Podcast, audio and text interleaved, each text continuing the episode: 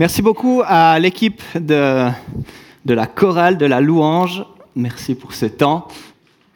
En fait, ce matin, euh, j'aimerais pas prêcher tout le long, en fait. Donc, j'aimerais vous demander à vous de prêcher avec moi, euh, de prêcher la parole. Est-ce qu'il y a des gens ici qui connaissent un passage, un verset biblique par cœur et qui pourraient encourager, prêcher à l'Église?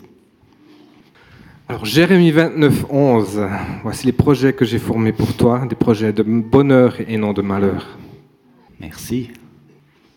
Jean-Marc? Car le Fils de l'homme est venu chercher et sauver ceux qui étaient perdus. Luc 19, 10. C'est magnifique, on se sent encouragé. Ah, ici, C'est la journée que le Seigneur a faite, qu'elle soit pour nous un sujet d'allégresse et de joie. C'est le psaume 124, je crois. je te fais confiance. L'Éternel est mon berger, je ne manquerai de rien. Psaume 23, 1. Amen. La parole de Dieu est vivante et pleine de force. Elle coupe mieux qu'une épée à deux tranchants. La parole de Dieu entre en nous en profondeur. Elle va jusqu'au fond de notre cœur, jusqu'aux articulations et jusqu'à la moelle. Hébreu 4, 12. Déchargez-vous sur lui de tous vos soucis car il prend soin de vous. 1 Pierre 5, 7. Mais c'est trop beau On connaît la Bible dans cette maison, c'est trop bien. C'est toujours ouvert ici. Ouais. Je veux bénir l'Éternel en tout temps, sa louange sera toujours dans ma bouche. Psaume 34, verset 1. Magnifique. Ça, ça, c'est vraiment un bon verset, ça. Il me plaît, celui-là. Eh bien voilà, c'est bon. Euh, on a prêché ce matin. Il n'y a plus grand-chose à dire. Donc ça, c'est une bonne chose, en fait. C'est un bon exercice de savoir des passages de la Bible comme ça. Et c'est quelque chose qu'on s'est dit avec le groupe de jeunes. Euh, du coup, je demanderai à ces cinq personnes qui sont concernées de venir devant. Chaque semaine, on apprend un verset euh, biblique par cœur. Donc chaque semaine, on apprend un nouveau verset. Ce qui fait partie du challenge aussi, c'est de, se souvenir du premier verset qu'on a appris. Et c'est pour ça qu'à partir de maintenant, vous n'osez plus vous retourner parce qu'il y a des versets qui sont affichés là. Euh, c'est vos versets. Et bien voilà les versets qu'on a appris. Et puis l'idée, c'est de faire ce challenge sur... euh, si on le fait sur six mois, on saura 24 paroles de la Bible par cœur. Si on le fait sur une année, on en saura 48. C'est déjà pas mal, 48 paroles comme ça qu'on saurait par cœur. Du coup, je vous laisse la parole pour voir si euh, vous connaissez bien vos versets du challenge. Pour ma part, c'est Romains 12, 1, qui est Je vous encourage donc, frères et sœurs, par les compassions de Dieu, à offrir votre corps comme un sacrifice vivant, saint, agréable à Dieu. Ce sera de votre part un culte raisonnable. Moi, c'est le tout premier qu'on a appris dans la série, c'est dans 2 Corinthiens 5, 17, et c'est Si quelqu'un est en Christ, il est une nouvelle créature. Toutes choses anciennes sont passées, voici toutes choses sont devenues nouvelles. Moi, c'est Jean 15, 17. Ce que je vous commande, c'est de vous aimer les uns les autres. Le mien se trouve dans Matthieu 18 et c'est le verset 20, car là où deux ou trois sont assemblés en mon nom, je suis au milieu d'eux. 2 Timothée 3, 16 nous dit que toute l'écriture est inspirée de Dieu et utile pour enseigner, pour convaincre, pour corriger, pour instruire dans la justice. Amen. Bravo. Maintenant, vous êtes censés tous les savoir, en fait, donc je vais vous... Non, c'est pas vrai, je vais pas vous interroger. On a décidé qu'ils savaient lequel ils allaient dire, et puis euh, je les interroge pas par surprise. Merci, vous pouvez retourner à vos places. Trop bien. Voilà des paroles euh, magnifiques, des paroles encourageantes, des paroles puissantes. Euh, moi, je suis dans l'admiration de voir ces jeunes qui, se forment comme ça pour la parole de Dieu. Euh, c'est une grâce, c'est un encouragement pour nous d'entendre ces paroles. Ce matin, vous avez déjà entendu plein de messages de Dieu qui vous sont adressés. C'est trop beau. Et puis surtout, quelle belle utilisation du langage ou quelle belle utilisation de leur organe qui est la langue. Dimanche passé, euh, si vous étiez là, vous avez euh, peut-être entendu un exemple bien plus défiant de l'utilisation de la langue, du poids des mots et de la grande influence que ces mots ils ont.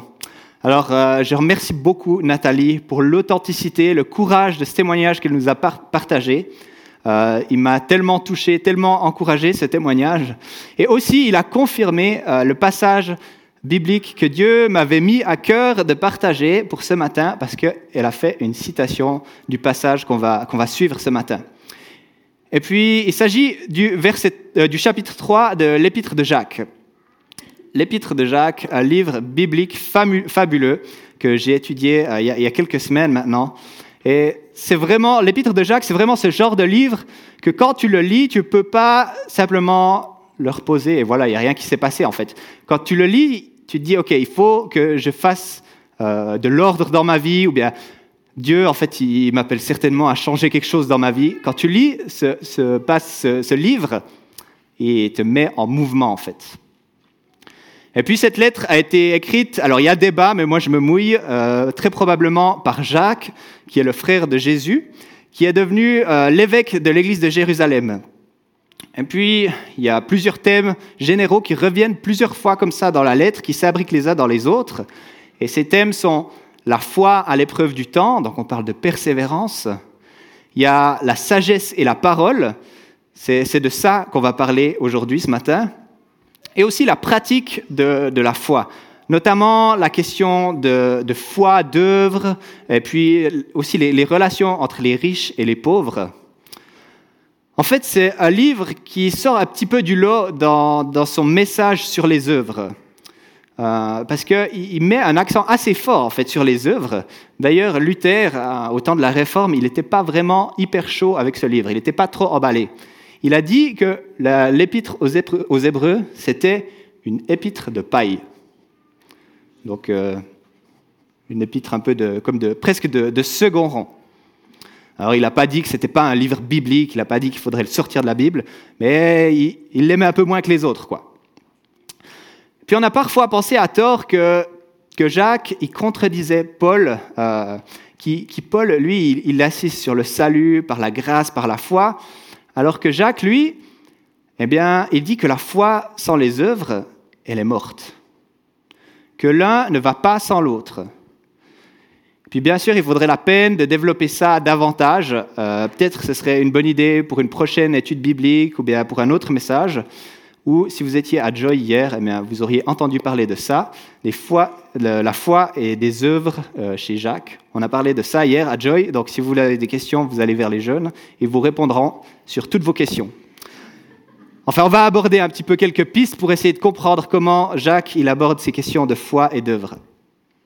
Puis une dernière chose que je vous partage concernant euh, cet excellent livre que j'aime trop, que je vous recommande de lire, c'est qu'en le lisant, vous aurez peut-être l'impression que plusieurs passages vous font penser à un sermon qui nous est bien cher dans les églises ménonites, le sermon sur la montagne, qu'on retrouve chez Matthieu et chez Luc. Et si vous avez remarqué ça, vous êtes sur une bonne piste, parce que oui, il y a plein de parallèles. On sent que Jacques, il a bien été influencé par euh, l'enseignement de son frère, le Seigneur Jésus-Christ. Voilà, pour une petite introduction sur l'épître de Jacques. J'espère que ça vous donne envie de le lire. En tout cas, on va lire un petit bout euh, du chapitre 3 directement. Mes frères et sœurs, ne soyez pas nombreux à vouloir être des enseignants, car vous savez que nous qui enseignons, nous serons jugés avec une plus grande sévérité. Nous commettons tous des erreurs de bien des manières. Ne jamais commettre d'erreurs dans ce que l'on dit, c'est être parfait, capable aussi de, de se maîtriser entièrement. Si nous mettons un mort dans la bouche des chevaux pour qu'ils nous obéissent, nous dirigeons aussi leur corps tout entier. Voyez encore les navires, même s'ils sont très grands et que des vents violents les poussent, on les dirige avec un très petit gouvernail et ils vont là où le pilote le veut. De même, la langue est une petite partie du corps, mais elle peut se vanter d'être la cause d'effets considérables.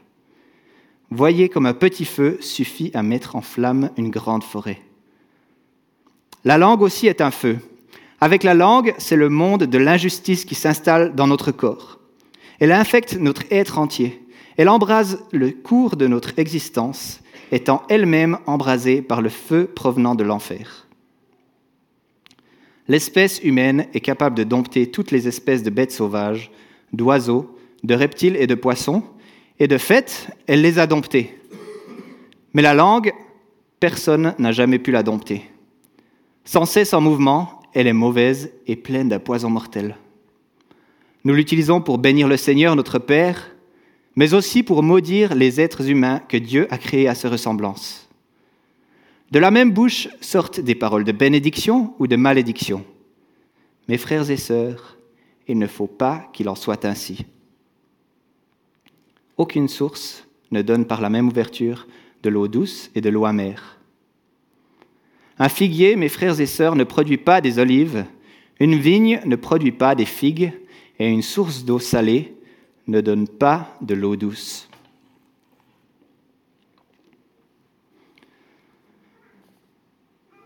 On comprend bien que l'enjeu de ce passage, c'est la langue et tout ce qui entoure nos paroles.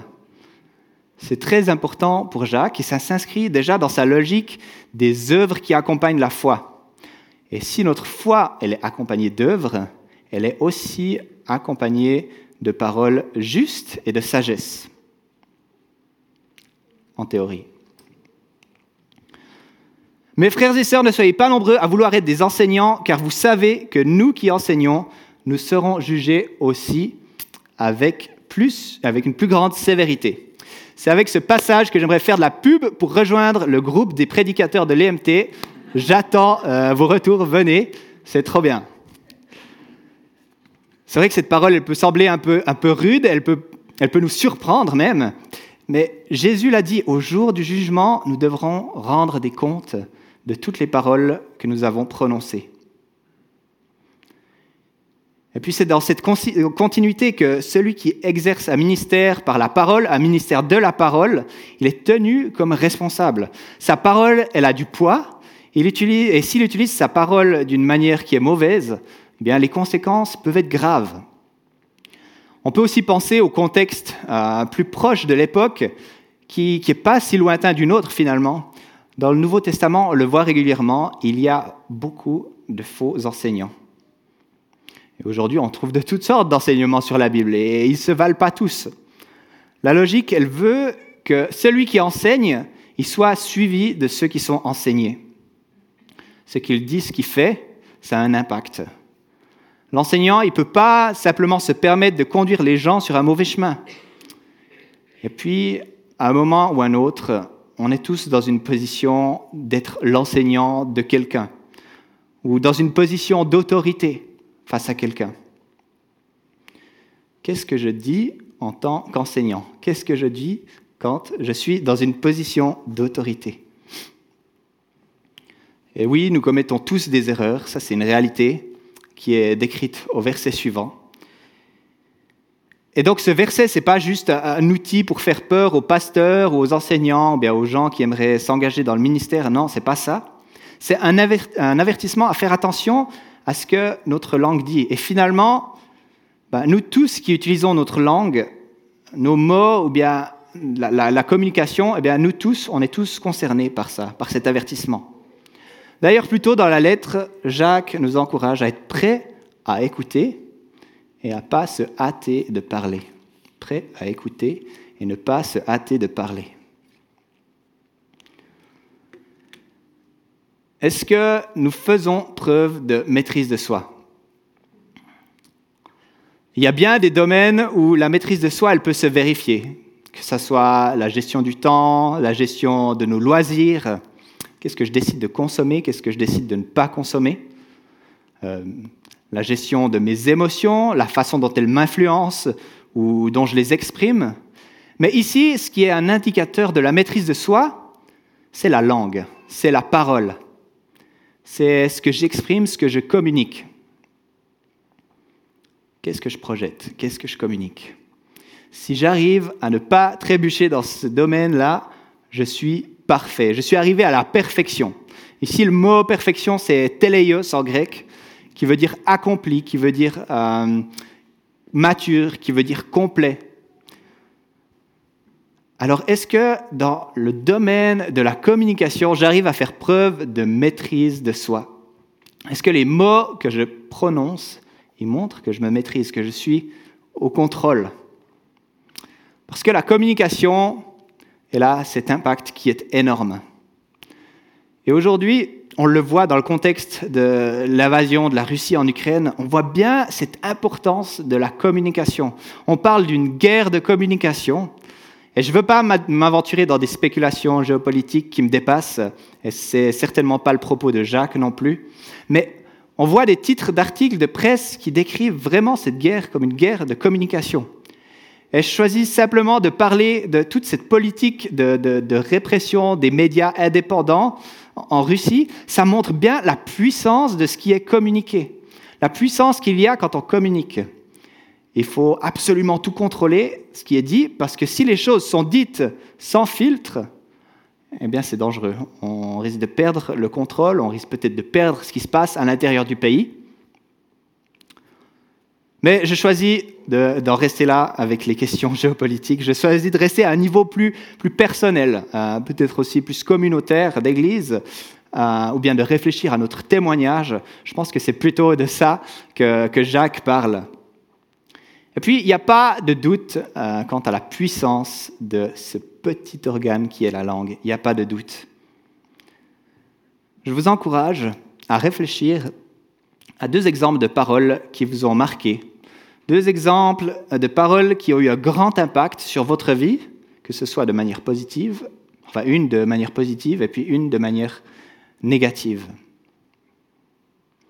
Peut-être un je t'aime, je serai toujours avec toi. Tu es précieux, merci, tu fais ça si bien, je crois en toi, tu es capable. Ou un conseil qui a été bien avisé, euh, qui t'a mis sur la bonne voie. Ou bien même peut-être une, phrase toute bidon comme euh, Il faut tourner ta langue sept fois dans la bouche avant de parler. Peut-être que certains d'entre vous ont suivi ce conseil et vous êtes contents de l'avoir fait, peut-être d'autres regrettent de ne pas l'avoir suivi. Parfois, ça nous, ça nous sort de situations bien difficiles. Ou peut-être au contraire une parole négative. Euh, T'es trop gros, t'es trop maigre, t'es trop ceci, t'es trop cela, t'es pas capable. En fait, on s'en fiche de toi. Ou bien un conseil mal avisé, une insulte, une parole de, malédiction, une fausse parole de sagesse, parce que finalement, ce n'était pas si sage ce conseil. Quelles sont des paroles qui t'ont marqué dans ta vie?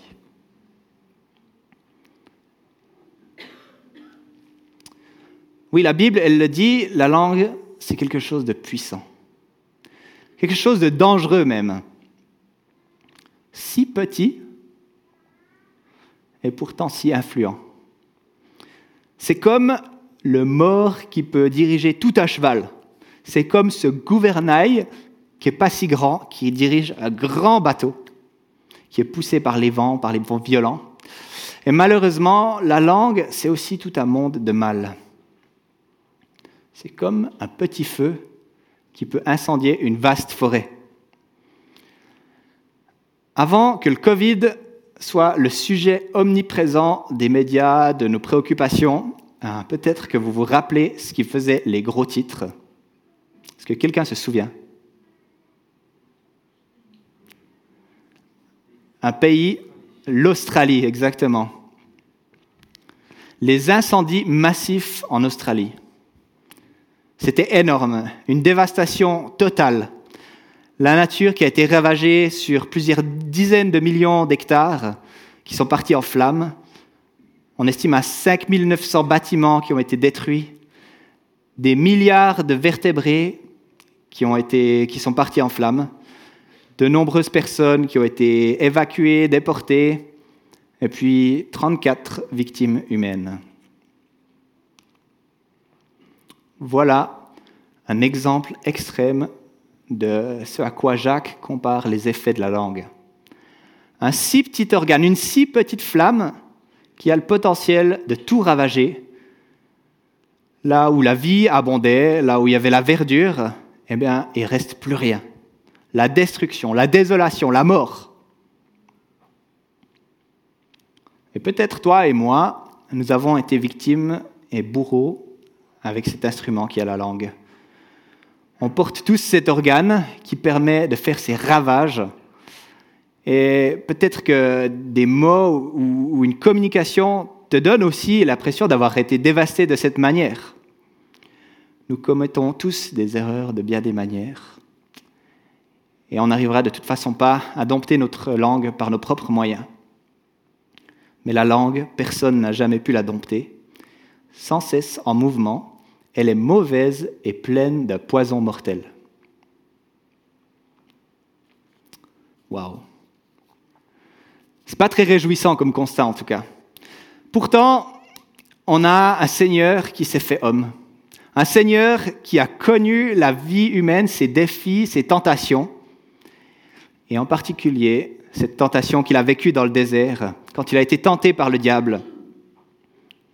D'ailleurs, la première tentation du diable, ça a été de faire parler Jésus, d'utiliser sa langue d'une mauvaise façon. Jésus, il a été tenté par le mal pour utiliser sa langue. Si tu es le Fils de Dieu, ordonne à ces pierres de se changer en pain. Et Jésus, lui, s'est pas laissé entraîner dans le péché, vous connaissez certainement l'histoire. Et dans ces trois réponses face à la tentation, c'est la parole de Dieu. C'est le Deutéronome, le cœur de la loi qu'il utilise. Alors que le diable, il tente de le faire chuter, Jésus utilise les mots de la parole de Dieu, de sa parole, pour donner une réponse adéquate. C'est la parole de Dieu qu'il habite, c'est la parole de Dieu qu'il incarne. Alors toi et moi, c'est quoi qui habite nos paroles? C'est quoi qui nous habite? Je remarque que depuis que j'apprends ces versets par cœur, parce que oui, je faisais partie aussi du challenge, euh, depuis que j'apprends ces versets par cœur, eh bien, ça, ça influence ma façon de traverser mon quotidien. J'ai une bribe de la parole de Dieu qui m'habite, qui est comme gravée dans, dans mon cerveau, dans ma tête, qui m'accompagne là où je vais. Et parfois, ces, ces, paroles, elles sortent même de ma bouche pour encourager, pour édifier mon prochain, pour partager ce que Dieu il a fait. Parfois, quand je rencontre une situation difficile, eh bien, je me rappelle de ce que Dieu dit, de ce que Dieu fait, pour m'encourager aussi moi-même. C'est quoi les paroles qui t'habitent? Je t'encourage à faire preuve de contrôle de soi dans ta vie, dans tes paroles. Nous l'utilisons pour bénir le Seigneur, notre Père. Donc nous, utilisons notre langue pour bénir notre Seigneur, notre Père, mais aussi pour maudire les êtres humains que Dieu a créés à sa ressemblance. De la même bouche sortent des paroles de bénédiction ou de malédiction. Mes frères et sœurs, il ne faut pas qu'il en soit ainsi. En fait, j'ai l'impression, j'ai la conviction que le cœur de ce message, de ce passage, c'est une question de cohérence. Ce que Jacques veut dire dans ce texte, c'est qu'en tant qu'enfant de Dieu, on ne peut pas simplement se permettre la médisance. Ça ne va pas. En tant qu'enfant de Dieu, on ne peut pas simplement prononcer des paroles de destruction, des paroles de malédiction. Tu ne peux pas être chrétien et être commère. Ça joue pas. C'est pas compatible, c'est pas possible. Et c'est exactement la même dynamique quelques versets plus tôt. Quand il parle de la foi sans les œuvres, Jacques dit la foi sans les œuvres est morte. Je ne sais pas vous, mais moi, je n'ai pas envie d'avoir une foi qui est morte. Ça ne m'intéresse pas tellement. Et Jacques, il ne parle pas d'un salut au travers des œuvres. C'est que la foi en Jésus-Christ qui peut nous sauver. Mais cette foi, elle est agissante. Cette foi, elle nous met en mouvement. Elle nous fait agir conformément au sujet, à l'objet de notre foi, conformément à notre Seigneur, au Seigneur de notre foi. Alors ce dimanche matin, on a loué le Seigneur, on l'a béni, on lui a offert, on lui offre ce culte, on chante des chants qui le bénissent, on prie des prières qui l'honorent. Mais on ne peut pas se permettre de maudire les êtres humains aussi. Pourquoi? Parce que Jacques ici, nous invite à une foi cohérente. C'est ça l'enjeu, de vivre une vie de foi cohérente avec ce qu'il y a au fond de nous. Avec ce qu'il y a au fond de nous. Parce que dans tout ça, la langue, en fait, c'est un symptôme, c'est un fruit. La langue, c'est comme cette petite aiguille qui indique où on en est. Alors si c'est un symptôme, eh bien, c'est intéressant de remonter jusqu'à la source. Il faut voir ce qui se passe en amont, ce qui se passe à la base. Qu'est-ce qui se passe dans ton cœur au plus profond de toi? Tu es enfant de Dieu. Tu es enfant de Dieu. Ça, c'est ton identité. On l'a entendu euh, il y a quelques semaines aussi par Christian et puis par Marie-Noël. Euh, tu es enfant de Dieu, c'est ça ton identité. Peut-être en dessous, c'est le bazar. Mais ton identité, c'est d'être enfant de Dieu. Même si c'est le bazar dans ta vie, dans ton cœur, la réalité la plus essentielle, c'est que si tu reconnais Jésus-Christ comme ton Sauveur, ton Seigneur, tu es enfant de Dieu et ça, c'est qui tu es, c'est ton identité. C'est ça qui détermine aussi l'état de ton cœur, être enfant de Dieu. Et je crois que c'est essentiel d'être cohérent avec notre identité. Une source d'eau salée, elle est connue pour produire de l'eau salée et pas de l'eau douce. Sinon, on l'appellerait une source d'eau douce. Et si l'eau, elle se mélange, c'est la confusion, c'est l'incohérence. Mes frères et sœurs, il ne faut pas qu'il en soit ainsi. Qu'est-ce qui fait qu'un figuier, il produit des figues et pas des pommes Eh bien, il est figuier. Parce que si le figuier produit autre chose que des figues, eh ben, c'est un figuier confus, quoi. C'est un figuier qui est incohérent. Mes frères et sœurs, il ne faut pas qu'il en soit ainsi. Alors le cœur de l'enfant de Dieu, eh bien, il produit des paroles de bénédiction, des paroles d'amour et des paroles de joie. Pas des paroles de, de malédiction, pas des paroles de commérage, pas des paroles de destruction. C'est Jésus lui-même qui a enseigné aussi ce principe. Dans Luc 6, 43 à 45, on peut lire ça. Un bon arbre ne peut pas porter de mauvais fruits, ni un mauvais arbre de bons fruits. En effet, chaque arbre se reconnaît à ses fruits.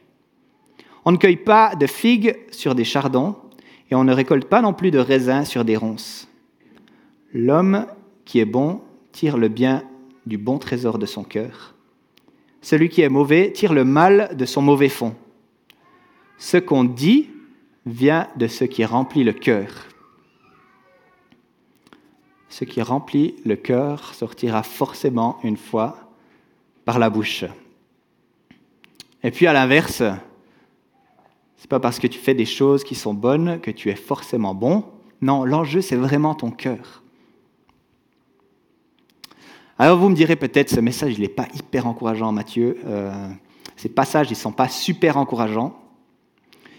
Et je pense que tout ce passage de Jacques ici qu'on a lu jusqu'à maintenant, c'est une description, c'est une constatation d'un problème, de l'étendue des dégâts possibles aussi.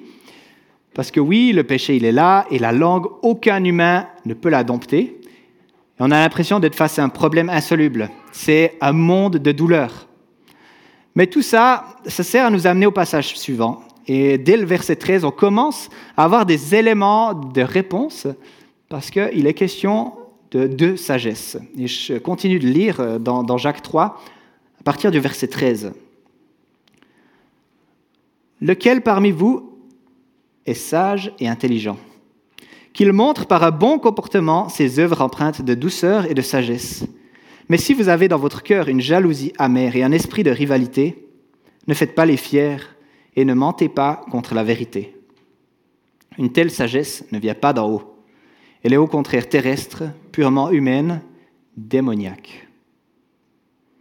En effet, là où il y a de la jalousie et un esprit de rivalité, il y a du désordre et toutes sortes de pratiques mauvaises. La sagesse d'en haut est tout d'abord pure, ensuite porteuse de paix, douce, conciliante, pleine de compassion et de bons fruits.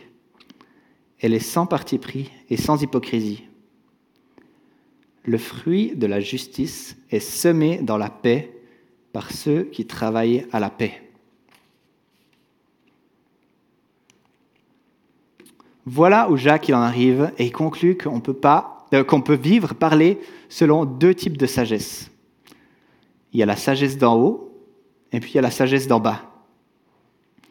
La sagesse qui peut être terrestre, humaine, démoniaque même.